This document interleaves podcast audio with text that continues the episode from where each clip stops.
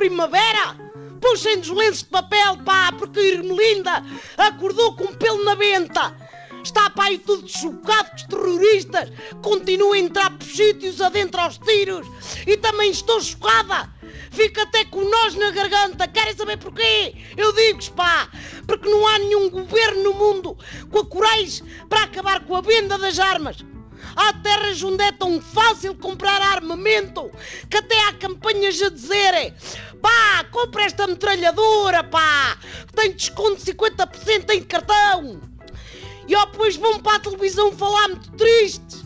Como é que jovens com estudos cometem crimes? Eu digo-vos, pá, telefonem-me que eu digo-vos, porque qualquer bem parecido tem direito a posse de arma.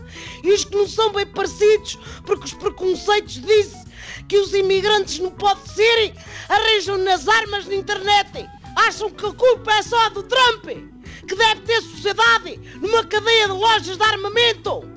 Mas é pá, o terrorismo aparece em todo lado. É que mais baratas. Só que essas só dão nojo e despesas em inseticida. Não matam ninguém.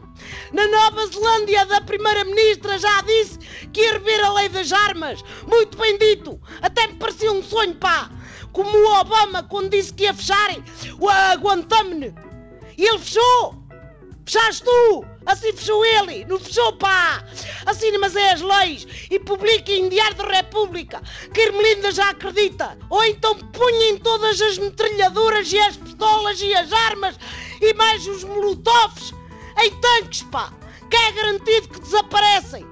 Querem armas, adubos as armas! Dois chinelos por esses rabos das associações das armas acima! Pega lá a gaita, pá! Já me estás a enervar!